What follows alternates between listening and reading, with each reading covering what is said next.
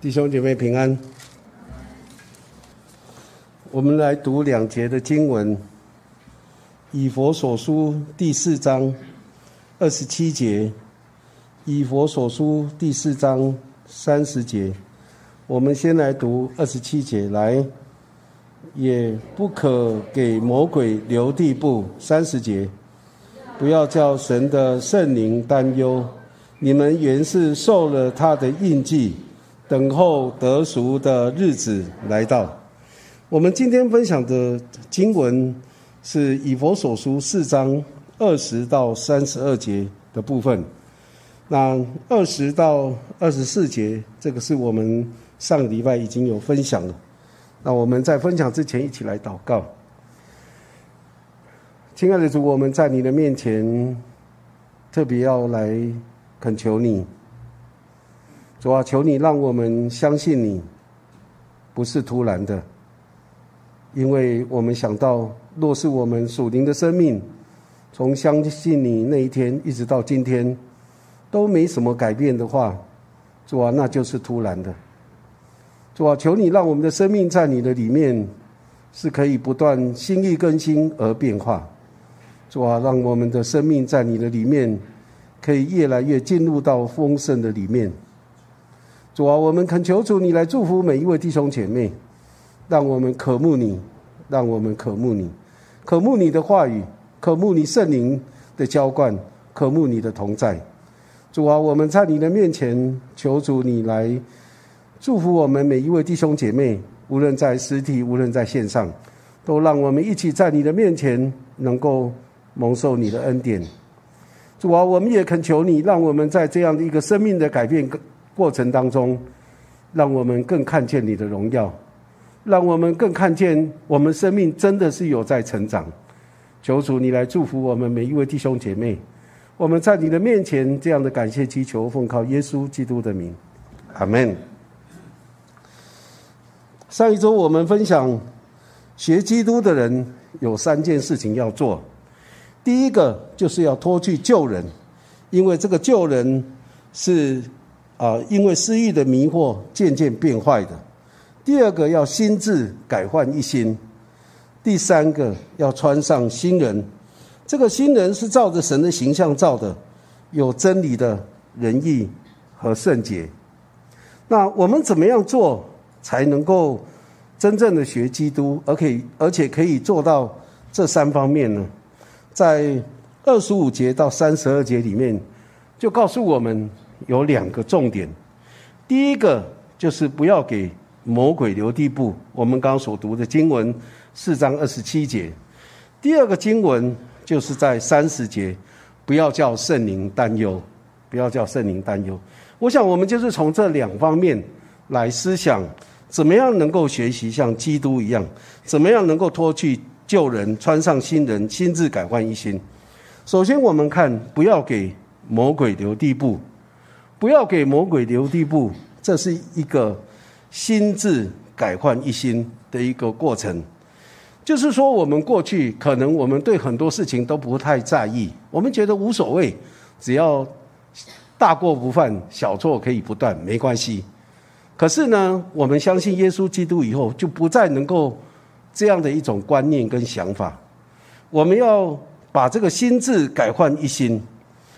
心智改换一心，就是给自己的心定一个界限，不给魔鬼任何的地步，不给魔鬼地步留任何的地步，不给魔鬼留地步是一种心态，是一种态度，绝不给魔鬼越过那个界限。我们一定要紧紧守住那个那个界限，不要让魔鬼很轻易的就可以跨过那个界限。啊，这是我们在心智上面改换一心很重要的。不给不给魔鬼留地步，就是不要放松自己，不要放松自己，不给魔鬼机会。切切的记得，当我们放松自己的时候，其实就是给魔鬼机会，魔鬼机会。呃，有一些人觉得很无聊，可能去看了一些不该看的东西，其实那就是放松自己，放松自己就会给魔鬼留地步。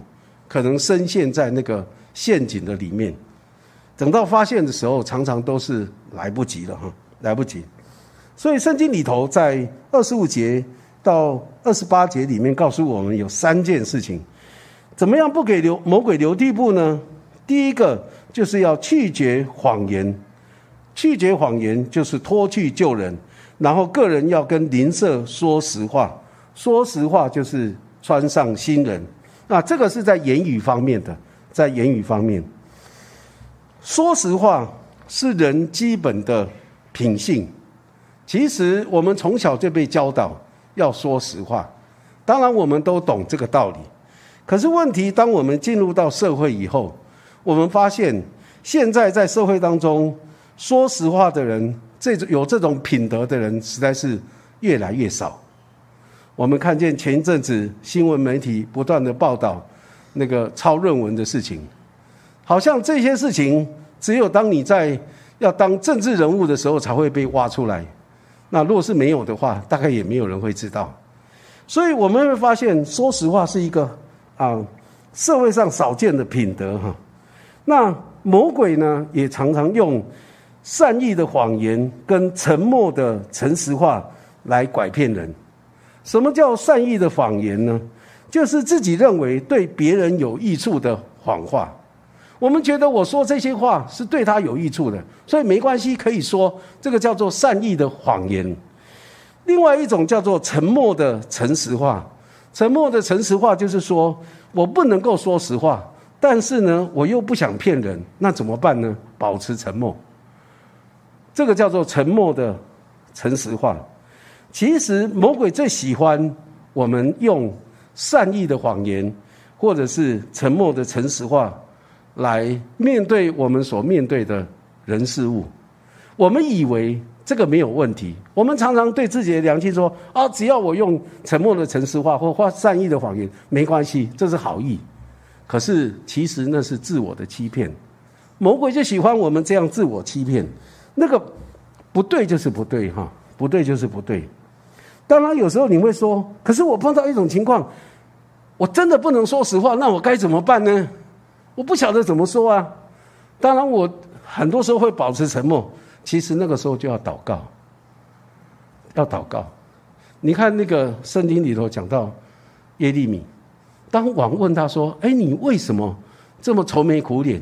一定是有事情。”你知道，当王问他这个问题，他要回答的时候，耶利米怎么办呢？他就先在上帝的面前祷告。他祷告完以后，他再跟王说。我的家乡哈城门被火焚烧，然后城墙被拆毁等等的，那王就说：“那你要什么？”那他就提出他的要求。所以，当我们面对一些情况是好像不得不说实话的时候，我们就需要跟神祷告，需要跟神祷告。小朋友，请你先出去，来，妈妈来带他，他。他不知道他应该怎么办，就晃来晃去，晃来晃去。好，有时候人常常因为眼前的利益，或者是避免自己受到伤害、损失而说谎，而说谎。好在这样的一个谎言当中获得利益，或者避免伤害、损失。其实魔鬼最希望我们这样做，因为趋吉避凶，这是我们人的一种本能的反应，而魔鬼也常常用这样的方式让我们来说谎话，好像我们常常觉得我这么说是不得已的，可是圣经里头其实告诉我们，对就是对，不对就是不对。耶稣也教导我们说：“你们的话是就说是。”不是就说不是，若是再多说，就是出于那二者。所以很多时候，我们一定会碰到这种好像不晓得该怎么办的时候，你到底说还是不说呢？所以呢，那我们这个时候就要祷告，求神帮助我们能够灵巧像蛇，驯良像鸽子，能够说对的话语，做对的事情。在诗篇十五篇里面，就有一段经文这样说。我们来念这一段的经文，来，耶和华，谁能记居你的帐幕？谁能住在你的圣山？就是行为正直、做事公义、心里说实话的人。他不以舌头残谤人，不二待朋友，也不随火毁谤邻里。他眼中藐视匪类，却尊重那敬畏耶和华的人。他发了誓，虽然自己吃亏，也不更改。这里面告诉我们。谁能住在神的帐幕，寄居啊，寄居在神的帐幕，住在他的圣山呢？就是行为正直、做事公义、心里说实话的人。这里特别我去注意到，圣经讲的是心里说实话，不是口里说实话。我们常常有时候讲的一些实话是口是心非，所以一定要是从心里面说才是对的哈。心里说实话的人。这些心里说实话的人，可能因为说了实话而会吃亏，但是他愿意为此付出代价，为此付出代价。所以，我们刚刚说，有些时候我们会碰到一些的情况，到底说还是不说？说了呢，对我们有害，可能有一些伤损；不说呢，好像又不合上帝的心意。所以，那个时候怎么办呢？最重要就是要祷告，求神让你知道你应该怎么说才是对的，而且是心里说实话，心里说实话。我相信上帝一定会给我们这样的智慧，能够说对的一些话语。你没有欺骗的含义，没有欺骗的意思，但是你说的是实话。啊，我们真的是要在神面前常常寻求神帮助我们，能够说对的话。这是第一个，不给魔鬼留地步。因为魔鬼很喜欢我们来说谎话，所以雅各书也说：你若能够在你的舌头上面没有任何过失啊，你这个人就完全了啊，你就完全了。所以我们的舌头常常会说了一些不该说的话语，这个是我们要来学习的。第二个就是生气却不要犯罪，这是脱去旧人；不可含怒到日落，这是穿上新人。其实这一段的经文所说的都是指着我们的情绪，好，我们的情绪，生气不犯罪，不含怒到日落。我们常常被提醒，被提醒，不要在很饿、很累、很生气的时候做重要的决定。下一章，我们人做一些重要的决定的时候，千万不要在很饿、很累、很生气的时候。因为那时候我们比较缺乏理性，比较缺乏理性，啊，很多时候常常是将就将就就可以了，其实那是错误的哈。所以呢，我们常常发现有很多的人会用情绪掌控关心自己的人，一些事情不合自己的心意，可能就是脸就整个变了。变脸像在翻书一样，然后一些事情不合自己的心意，可能就沉默不表达。这个不表达呢，常常有时候是不是一个小时、两个小时，甚至我听到有一对母女因为吵架，所以呢，他们三年不讲话，三年不讲话。所以我们看到，其实很多时候，那个我们常常利用情绪掌控那些关心我们自己的人。可是你知道吗？其实魔鬼也常常用情绪掌控我们这个人，利用我们的情绪掌控我们这个人，甚至让我们在情绪当中做了很多伤害自己也伤害别人的事情。这个是魔鬼的作为，但是这也是神不要我们这样去做的。在箴言里面告诉我们说，要学习控制我们的情绪，控制我们的脾气。箴言十五章十八节：暴怒的人挑起争端，忍怒的人止息纷争。一个懂得控制自己情绪的人，不会让自己很多的一些问题产生很多的问题。可是，一个轻易的就让自己情绪发泄的人，其实会容易产生或引起更多的争端。箴言十六章三十二节也说：不轻易发怒的胜过勇士。制服己心的强如取成，强如取成。我们懂得控制自己的情绪，就是像一个勇士一样，就比取夺取一个城市更重要。这雅各书一章十九节、二十节也说：“我亲爱的弟兄们，这是你们知道的，但你们个人要快快的听，慢慢的说，慢慢的动怒，因为人的怒气并不成就神的意。人的怒气不成就神的意，意思是说，人的怒气不会给自己或别人带来什么好处，你的怒气只是带来更多的伤害。”彼此的伤害，人的怒气也不是上帝所喜悦的。上帝喜悦的怒气是什么呢？就是生气却不犯罪，不可含怒到日落。我们可以有情绪，我们可以生气，但是很重要的是不可以犯罪，不可以因为情绪然后就犯了罪，好做一些糊涂的事情，不可以让这个情绪掌控我们太久，以至于我们这个人就走了样。啊，就走了样。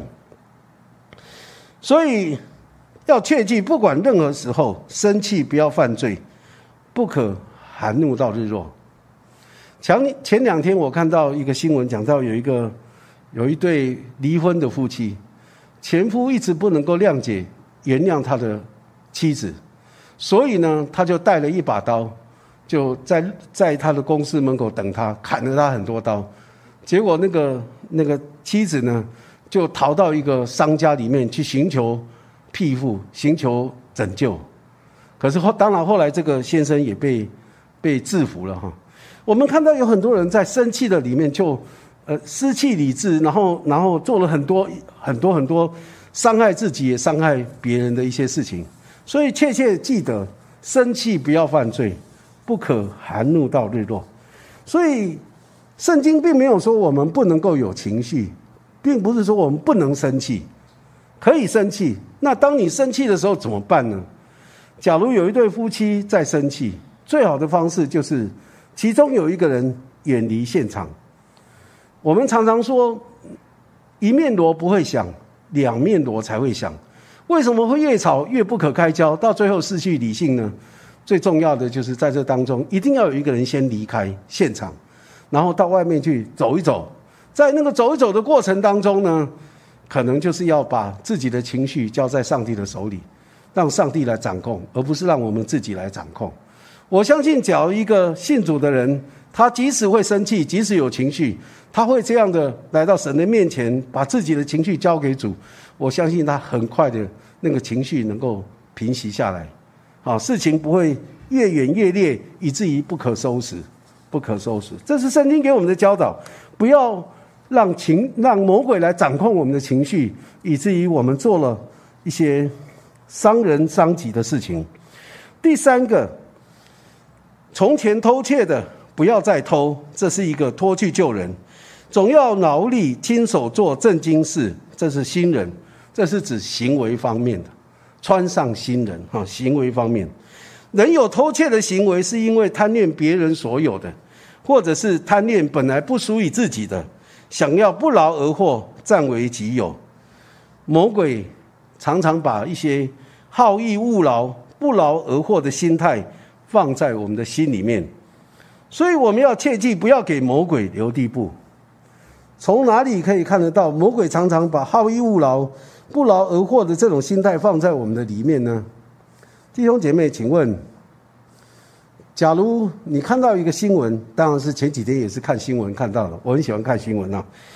有一个人买了彩券，中了一点四五亿还是六八亿，我忘记了哈。那当你看到这个新闻的时候，你会不会有一点心动？哎，我也去买一次。哈，有一个有一个姐妹告诉我说，呃，买彩券虽然知道不会中，但是总是有一个盼望哈。有个盼望在那里哈，说不定哪一天真的中了。其实魔鬼最喜欢我们有这种心态，他一直让我们有这种侥幸的心理，好逸恶劳，不劳而获。所以你会发现，魔鬼最喜欢用这个来勾引我们上当，勾引我们上当。其实不只是在买彩券这样的事情上面，包括我们常常在这个社会听到看到的所谓的婚外情。婚前同居等等，这些其实都是呃好逸恶劳、不劳而获的一种心态，那个都是不对的。魔鬼就喜欢用这种方式让我们上钩，可是要很小心，很小心，因为不要让魔鬼在我们身上有任何的机会，不要上他的当，不要上他的当。在圣经上帝所颁布的十诫当中，第八诫跟第十诫这样告诉我们：第八戒说不可偷盗，就是不要去偷窃哈。第十戒说：不可贪恋人的房屋，不可贪恋人的妻子、仆婢、牛驴，并他一切所有的。这个都是十戒里面一直在告诉我们，不要做这些事情，要很谨慎小心，因为，嗯，魔鬼的诡计太可怕，也太容易了。前两天我看到一个新闻，讲到有一部公车从中央新村开出来。有一个妇人就提了大包小包的啊，有一个小姐提了大包小包的东西，包括她的随身的啊手提电脑等等的哈，然后就上了公车。上公车以后，她到了站了，她要下车，就把她的手提电脑、其他东西都带了，就是手提电脑忘了放在她的座位上面。旁边坐了一个妇女，这个妇女呢看到下她要下车，那手提电脑也没没有带下去，她也没有提醒她说：“哎，你东西忘了带。”他没有，他就保持沉默。等到那个小姐下车以后呢，他很快的就把那个手提电脑放在他自己包包里面。这件事情没有人知道吗？有，因为这个小姐后来回来找的时候，她找不到了，所以她就去调监视器，公车上面都有监视器，一看就是那个妇妇人给她拿走了，所以她就告那个妇人侵占，侵占。所以我们看见很多时候。一个贪婪的心会让日自己陷入在麻烦的当中，或者是陷入在这种呃劳役之灾里面。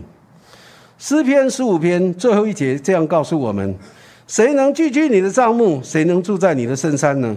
就是不放债取利、不受贿赂、以害无辜，行这些事的人必永不动摇。所以任何事情总要亲手劳力、亲手做正经事，就可以有余分享。给那些缺少的人，我们没有给别人之前，我们常常觉得不够，我们常常觉得我们还要多一点，还需要多一点，常常觉得自己很需要。可是当我们开始愿意分享、愿意给的时候，你会发现说啊，其实你很丰富，你很多。假如你从来不愿意给人的，你会发现你一直都是很穷的，很贫穷。其实你不穷，可是你就是觉得很贫穷。可是，当你开始给的时候，你不会觉得你给了以后越来越少，不会，你会觉得你越来越多，啊，你会越来越多。所以，总要亲手，总要劳力，亲手做正经事，就可有余分给那些缺少的人。这是第一个部分，不要叫，不要给魔鬼留地步。第二个部分就是在三十节说的，不要叫圣灵担忧。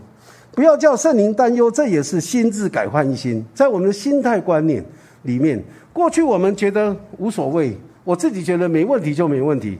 可是现在不能有这种想法。现在我们要改换一种想法，是我若做不对的事情，在我里面的圣灵他会为我担忧。你说错话，你做错事，你有一些错误的动机观念，圣灵会不断的担忧。你会觉得很难过，其实那就是圣灵的难过在你的里面。除非你已经是消灭圣灵感动了，你已经不管他了，那你会发现说，哎，你已经消灭那个圣灵感动，你就不会难过了。其实那是错，那是很可怕的。当你开始不会为你所做的难过的时候，你就会做了很多更严重的事情。可是当你做了一些事，你心里头会好像交代不过去，你会很难过。圣灵在担忧。那时候就应该赶快体贴顺服圣灵，赶快改正过来，改正过来。不叫神的圣灵担忧，是学基督的人的一个心愿，更是我们努力要去做的事情。因为知道神顾念我们，他也成全关乎我们的事，所以我们努力不去做叫圣灵神的圣灵担忧的事情。神圣灵担忧的事，圣灵会担忧什么事呢？这个经文后面告诉我们说。第一个污秽的言语不可出口，这是脱去旧人；只要谁是说造就人的好话，这是穿上新人。中国人常常说“言由心生”，你说的话语是你里面生出来的，那个心里面想什么，嘴里就说出来。在马太福音里面也是这样说：你心里面存的善，就会说出好的话语；你心里面存的是恶，就会说说出一些污秽的言语。所以这个人里头充满什么？其实很简单，你听他怎么说就可以知道。他里面，他假如常常说的是一些好的话语，啊，当然不是奉承，不是拍马屁那种话，而是真的是好的话，你会知道这个人心中是正直的，是纯正的哈。假如一个人常常说一些八卦，或者常常说一些呃不正经的话，你会知道这个人是不正经的人啊，不正经的人。那当一个人好话说多说多了，他的思想、他的观念。他这个人的行事为人就是正的，好话说多了，他就是正，因为他知道什么才是对的，不只是这样说，他也知道怎么样做才是对。当然也有可能会有偏差，也会有，不能说完全没有，但是基本上来说他是正的。当一个人污秽的言语说多了以后，这个人就变得很歪歪斜。我们常说一个人不正经，怎么会说他不正经呢？因为他常常说一些乱七八糟的话，我们就说这个人不正经。所以呢，这会从这里面就会看得出来。所以要多说造就人的好话，而不要说一些污秽的言语。马太福音十二章三十六节、三十七节，耶稣也说：“我又告诉你们，凡人所说的闲话，当审判的日子，必要句句供出来，因为要凭你的话定你为义，要也要凭你的话定你有罪。我们所说的每一句话，上帝都在听。”而且当审判的时候，也会按照我们所说的话来审判，所以我们要很小心谨慎我们的口舌言语，啊，不要让这些成为我们的一个破口。好，我们行事为人的破口，也成为我们在上帝面前审判的一个破口，以至于我们遭受了一些不好的事情。当然，不只是在审判的时候会 会受到审判，其实还没有审判之前，我们常常说这些污秽的话语，其实就让我们这个人。越来越污秽了啊！越来越污秽。造说造就人的好话，不是随便说说就可以了。随便说说是有口无心，而且是阿谀奉承啊！这个不是说好话的一个主要的内容。说造就人的好话是要造就人，那个目标是要造就人，是要帮助人建立德行哈。所以要花一点心思，也要说合一的话，而且要恰到好处。所以真言说，人的话说的合一，就好像金苹果落在银网子里啊，是非常棒的啊，非常棒的。哦，我就想到，我们收年小组有聚会的时候，啊，有一个老姐妹，她已经九十岁，九十多岁，她每一次来聚会呢，她都会把她的头发去 set 一下，哦，就是会去整理一下，嗯，每一次来都会这样。我我以为。我以为她是一直都保持这么漂亮哈，她她其实不是，她媳妇说每一次要来聚会，她就会去 set 一下她的头发，然后她来的，因为她满头白发，九十多岁了，满头白发，那个那个，我看到她的头发的时候，我就跟她说说某某妈妈，哇，你这个头啊实在是太漂亮了，整个头发哈有整理过，然后又又是满头白发，非常漂亮，然后她听我说以后，她就像那个小姑娘一样，就很开心。心里面好好爽，好爽啊，很开心。这个老姐妹后来被主接走了啊，被主接走了。感谢主，因为常常看到她的时候，我就会说这些的那个好话哈。啊，那是真的是好话，也真是事实啊，不是奉承他，不是拍大马屁，不是不是，是真实的。他真的是啊很好看，所以我就这样子称赞他，他就很开心啊，每一次来聚会就很开心。啊，每一次看到他，就是他就是很喜乐，啊，我觉得我们要说好话，要说实在的话，不是在奉承别人哈，说人家拍了人家马屁，不是，是要说实在的话。你要真正看到他的身上确实有这样的一个优点，然后你要说那些啊有优点的这些事情，这个才是说实话，是真正的造就人的好话哈。嗯，另外第二个呢。不叫圣灵担忧，就是一切的苦毒、恼恨、愤怒、嚷闹、毁谤，并一切的恶毒，都当从你们中间除掉。那个就是除去救人，也是这些的苦毒、恼恨、愤怒、嚷嚷、诽谤，一切的恶毒，其实就是人里头的那个情绪，是那个不好的情绪哈。那个保罗在罗马书第七章里面，他也这样说。下一张投影片，保罗在罗马书第七章他说：“立志为善由得我，只是行出来由不得我。”再下一张，因为我觉得有个律，就是我愿意为善的时候，便有恶与我同在。这为恶的律和我心中为善的律交战，把我掳去，叫我服从那肢体中犯罪的律。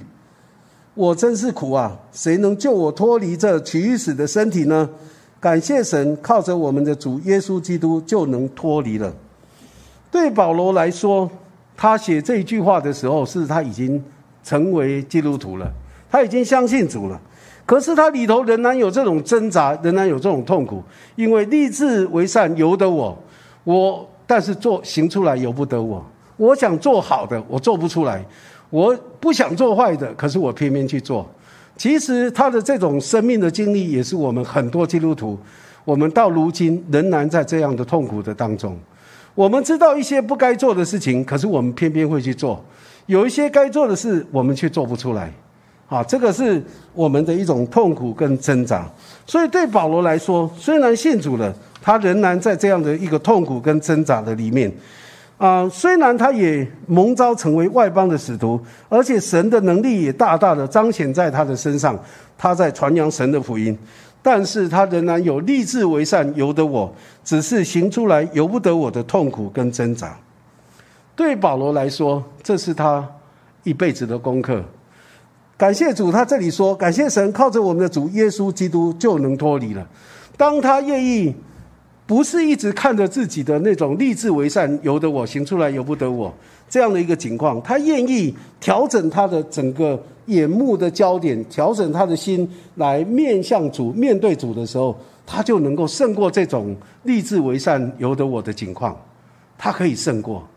假如他没有调整来面向主的话，他这个功课是一辈子的功课，一直没有办法能够胜过，因为那是面对人的罪恶的本性，面对人的那种老我，面对人的那种啊人性的黑暗面的部分。只有在耶稣基督里面，我们才能够胜过。在耶稣基督里面，我们愿意向主承认我们的过犯，承认我们的无能为力，承认我们真的想，但是我们做不到。但是，只有当我们来到主人面前，依靠神圣灵充满在我们的身上，顺着圣灵的感动和带领去做，我们就能够胜过这样的一种，呃，为善由得我，行出来由不得我的情况。这是第八章里面告诉我们那个能够胜过的一个方式，就是顺服圣灵在我们身上的带领跟引导。对保罗来说，他在宣教的。旅行步道过程中，他曾经为了要不要带马可去宣教，然后跟巴拿巴起了口角争执，最后两个人不欢而散。为什么会这样呢？因为马可在他们第一次旅行步道的时候，在半途就开溜了，就离离开他们，回去回自己回家了哈。所以保罗觉得马可不可靠，这个人带出去同工，真的是你要提心吊胆，而且要为他担忧。他觉得不要带带这个童工，其实是啊费力啊，呃吃力不讨好的啊吃力不讨好。你除了宣教的工作要在那里努力以外，你还要担心他，担心他不可靠。可是巴拿巴比较是，呃保罗是比较严厉的，巴拿巴是比较恩慈的，所以巴拿巴觉得说再给他机会，再给他机会啊，让他再在一起参与。那可是两个人意见不一样，最后。吵架，然后就分开了。巴拿巴就带着马可，然后呢，保罗就带着希拉，他们各自分道扬镳去宣教。所以我们看见，其实，在人的里面，这些的苦毒、恼恨、愤怒、嚷闹、回谤，一切的恶毒，这些东西，不只是在没有信的人里头是是这样子，连在信的人里面也会有充满这样的一些状况，也会有。当，所以我们应当很注意我们内心一切的苦毒，不让这些的 恼恨、愤怒、嚷嚷、诽谤跟一切的恶毒，这些情绪的毒素来荼毒我们的心灵，不要让这些负面的情绪来荼毒我们的心灵，来污秽我们的心灵，来让我们这个人想的都是悲观，都是消极，都是不好的，甚至影响我们的生活品质，影响我们的服饰，影响我们的人生。当我们一有这些情绪的毒素的时候，我们就要来到主的面前祷告。我们要跟主说：“主啊，你知道我现在心里的情况，我现在心里面的这种苦毒，我的这些恼恨、愤怒等等的，求你帮助我，能够把这些跟你同定在十字架上。我们把这些借着祷告带到主的面前，跟主同定十字架，好让我们可以在生活、在服饰、在各方面。”能够进入到神的平安当中，享受神平安的同在，我们需要来面对跟对付，啊，需要面对跟对付。当我们不愿意去面对对付的时候，圣灵就开始担忧了，圣灵就担忧。当我们在这样的情况里面，我们真的要求主帮助我们。另外第三个，圣经告诉我们说，并要以恩慈相待，存怜悯的心。彼此饶恕，正如神在基督里饶恕了你们一样，这就是穿上新人。这是指行为方面。我们在查考约翰福音的时候，啊，我们看到约翰福音十三章里面一开始就讲到，耶稣知道自己离啊离世归父的时间到了，所以他爱他的门徒就爱到底。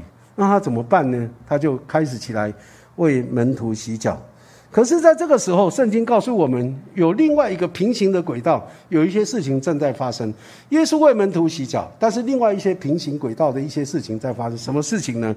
约翰福音十三章二节说：“吃晚饭的时候，魔鬼已将卖耶稣的意思放在西门的儿子加列人犹大心里面。”这是第一个出现的啊一些信息。第二个，十三章二十七节说，耶稣就沾了一点饼，递给加列人西门的儿子犹大。他吃了以后，撒旦就入了他的心。耶稣便对他说：“你所做的，快去做吧。”十三章三十节，犹大受了那点饼，立刻就出去了。那时候是夜间呢。那个夜间不只是指着外面气候或者是天气的那个黑暗，其实那个夜间更形容在犹大里面的那种黑暗里头的黑暗。他跟耶稣在一起，里面竟然还是黑暗的，因为他要把耶稣给卖了。在最后晚餐的时候，耶稣为他的门徒洗脚。耶稣首先在这里告诉我们，耶稣洗了犹大的脚。耶稣洗了犹大的脚。当耶稣洗犹大的脚的时候，耶稣知不知道犹大要出卖他？耶稣知道，可是耶稣仍然为他洗脚。仍然告诉犹大，他很爱他，即使他要出卖他，他仍然是爱他的，爱他的。再来，耶稣洗了彼得的脚。当耶稣洗彼得脚的时候，耶稣知不知道？过没多久，彼得会三次的否认他。耶稣知道，他知道彼得会三次否认他，因为在那个情境里面，他感受到自己面对危险，可能会有生命的危险。他不敢承认他是跟随主的，他知道彼得心里面的状况，他知道他会否认他，可是耶稣仍然蹲下来为门徒为彼得洗他的脚，甚至彼得本来不愿意，他说你不愿意就跟我没有关系哦。那彼得说那这样不行，那你我除了脚全身都要洗。耶稣告诉他说，只要洗脚就可以了，洗过澡的人只要洗脚就可以了。最后，耶稣洗了所有门徒的脚。当耶稣在洗除了犹大、彼得以外其他门徒的脚的时候，耶稣知不知道？当他面对被抓、啊，被修理、被啊侮辱，然后被钉十字架，这些门徒会离弃他。耶稣知不知道？耶稣都知道。当他在洗这个门徒的脚，一个洗洗一个一个的时候。耶稣知道他要离弃他，他知道他要离弃他，可是虽然知道，心里头知道，他仍然继续的为他们洗脚。洗完他们的脚以后，一只一只的洗，一只一只的擦干。当做完这一切的事的时候，耶稣告诉他，谆谆教诲他的门徒：你们要像耶稣一样，彼此相爱，彼此洗脚。有时候我实在是想不懂哎，面对一个出卖他，面对一个三次否认他，面对一个正在他最需要的陪伴的时候，所有的人都离开他，面对这些人，然后还为他们洗脚，还要告诉他们说：你们要彼此相爱，要彼此洗脚，就像我洗你们的脚一样。我不晓得耶稣怎么说得出口呢？可是正如我们这一节经文所说的。要以恩慈相待，存怜悯的心，彼此饶恕，正如神在基督里饶恕了你们一样。耶稣一方面知道他们要出卖、否认、离弃他，耶稣一边为他们洗脚的时候，一边饶恕他们。耶稣以恩慈来对待他们，以怜悯的心来对待他们。耶稣饶恕他们。其实，嗯，假如你了解那个过程的时候，真正了解门徒的情况，耶稣的心，你就能够体会耶稣的那种怜悯，耶稣的那种恩慈，耶稣的那种饶恕。不然，你觉得洗个脚也没什么啊，只是可能有一点脚会有一点臭味而已。啊，因为在外面走来走去，有一点脏而已，没什么。可是你若了解那个那个心中的景况，或者即将要发生的事情的景况的时候，你就会了解耶稣的心是何等的爱这些他所爱的门徒。当我看到这一段的经文的时候，我不只是想到耶稣怎么对待他的门徒，其实耶稣也是对待今天你我每一个相信耶稣基督的人。或许我们不会出卖耶稣，或许我们不会否认耶稣，或许我们不会离弃耶稣。可是，当我们处在一种情况里面，我们常常身不由己，我们常常做了一些不讨神喜悦的事情，我们常常做了一些让圣灵担忧的事情，我们常常在那种悖逆的情况里面。可是主仍然垂听我们的祷告。仍然洗我们的脚，仍然告诉我们说，他爱我们。当我在写这个奖章的时候，写到这最第三项的时候，恩慈相待，存怜悯的心，彼此饶恕，我写不出来，没有任何的灵感，圣灵的感动，我写不出来。然后我跟主说：“主啊，所写的这些内容。”都是八卦，都是不是说八卦，都是一些道理，大家都懂的。那我觉得说，若是写这个内容，分享这个圣经的内容，不能够感动我的心，那我觉得我讲的有什么用？都是在讲道理啊，大家都懂的，没有什么意义。当我在神面前来跟神啊好好的祷告祈求的时候。我觉得上帝就让我想到这一段耶稣为门徒洗脚的事情，我就更深的去思想、去体会耶稣对门徒的爱。我就觉得我自己很受感动，因为在这样的过程中，我就想到我自己其实真的是常常啊那么软弱、那么无力啊那么的亏欠神的荣耀，可是主仍然愿意。来为我洗脚，所以我就觉得说，真的是感谢主。我想这个信仰或者这些神的话语，不是一个道理。假如是道理，不用说，大家都知道的。最重要，它是一个生命。神的话，主的话就是灵，就是生命。巴不得这个主的话进入到我们的里面，来感动我们的心。当我们。面对我们的家里面的人得罪我们的时候，我们有没有放过自己，然后饶恕他？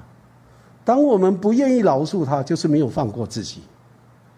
我们常常耿耿于怀，为了这个家人，可能是你的兄弟姐妹，甚至可能是你的父母。你你饶不了他，其实也是饶不了自己。我们愿不愿意恩慈相待，存怜悯的心，来彼此饶恕，就像主饶恕我们一样？除了自己的家人以外，我也想到，在公司的里面有没有一些人得罪你？到今天，你还一直没有放过自己，没有饶恕他。在你的朋友当中，有没有一些人得曾经得罪过你？那你也一直没有放过自己，没有饶恕他，因为你可能跟自己说“道不同不相为谋，从此不相往来”，你还是在这种情况里面。在社区的里面，有没有一些人可能得罪过你，而你一直没有放过自己？没有饶恕他，甚至在教会的里面，有没有一些人，你觉得他得罪你了，然后呢，你一直没有放过自己，也没有饶恕他？我特别提到那个后面两个，一个是放过自己，一个是饶恕他。当你不饶恕他，你就是没有放过自己，你就是没有放过自己。有没有这样的一种情况呢？有没有像主所教导的，要以恩慈相待，存怜悯的心，彼此饶恕，正如神在基督里饶恕了你们一样？我们一起来祷告。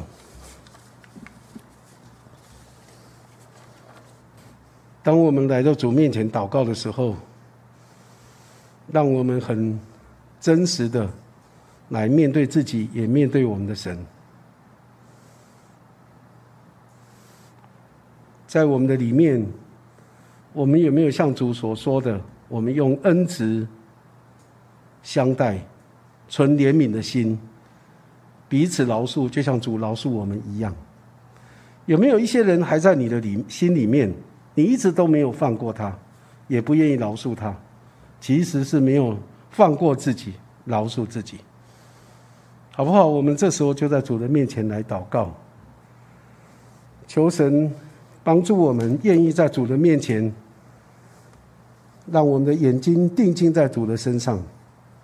当主耶稣为他的门徒洗脚的时候，他知道这个人要卖他，这个人要否认他，这个人要离弃他，但是他仍然爱他们，为他们洗脚，仍然告诉他们要彼此相爱。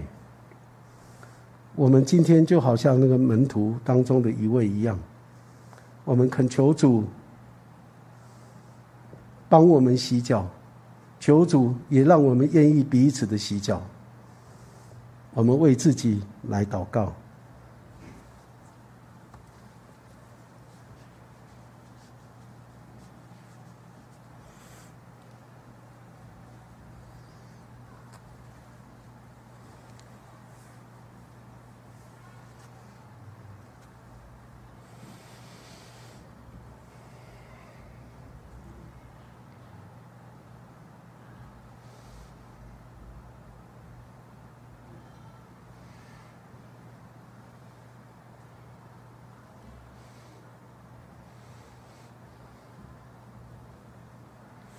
主啊，当我们来到你面前祷告的时候，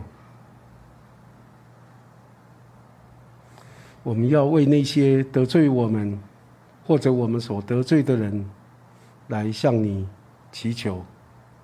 主啊，让我们愿意饶恕他们，也愿意饶恕自己。主啊，有一些人，或许我们已经很多年不见了。可是他的伤害一直存在我们的心里面。主啊，这时候求你，让我们愿意在你的面前，把这一切的伤害都交在你的手中。主啊，让我们愿意从心里面来饶恕他们。主啊，有一些人可能已经不在我们的身边，离开我们到很远的地方去了。我们也大概不太有机会再见面了，但是这样的一个伤害、得罪一直在我们的心里面。主啊，我们恳求你帮助我们，就在这时候，愿意从我们的心里面来释放自己，也来释放他们。主啊，甚至有一些人，可能在我们整个成长的过程中，他对我们有一些的伤害，而这个人已经不存在这个世界了。可是这个伤害仍然深深的在我们的里面。主啊，恳求你就让我们在这个时候，主啊，来领受，主啊，你的洗脚，领受你的赦免，主啊，领受你的饶恕，以至于我们愿意放手，主啊，把这些人从我们心里面放开。不再让他们来影响我们，不让他继续的，好像那个伤害存在我们的里面。主啊，我们恳求你，让我们不断的愿意来到你的面前，主啊，来接受你的洗脚，主啊，来接受你的爱，以至于我们愿意也开始来爱我们周遭，主啊，那些我们所爱的人，也也爱那些。曾经伤害过我们的人，主啊，让我们也愿意为他们来洗脚。主啊，求主你来帮助我们，也来垂听我们在你面前的祷告。主啊，求你让我们的生命能够改变。主啊，让我们的心智在你的里面改变，不再给魔鬼留地步，不再叫圣灵担忧，让我们愿意学习像主你一样。求主，你在我们的里面来帮助我们每一位弟兄姐妹。主啊，真的是求你成型在我们的心里头。主啊，让我们对你的信不是只有在言语。主啊，让我们对你的信是从心里面的。主啊，是真正生命的改变。求主，你来帮助我们，垂听我们在你面前的祷告。这样的祈求，奉靠耶稣基督的名，阿门。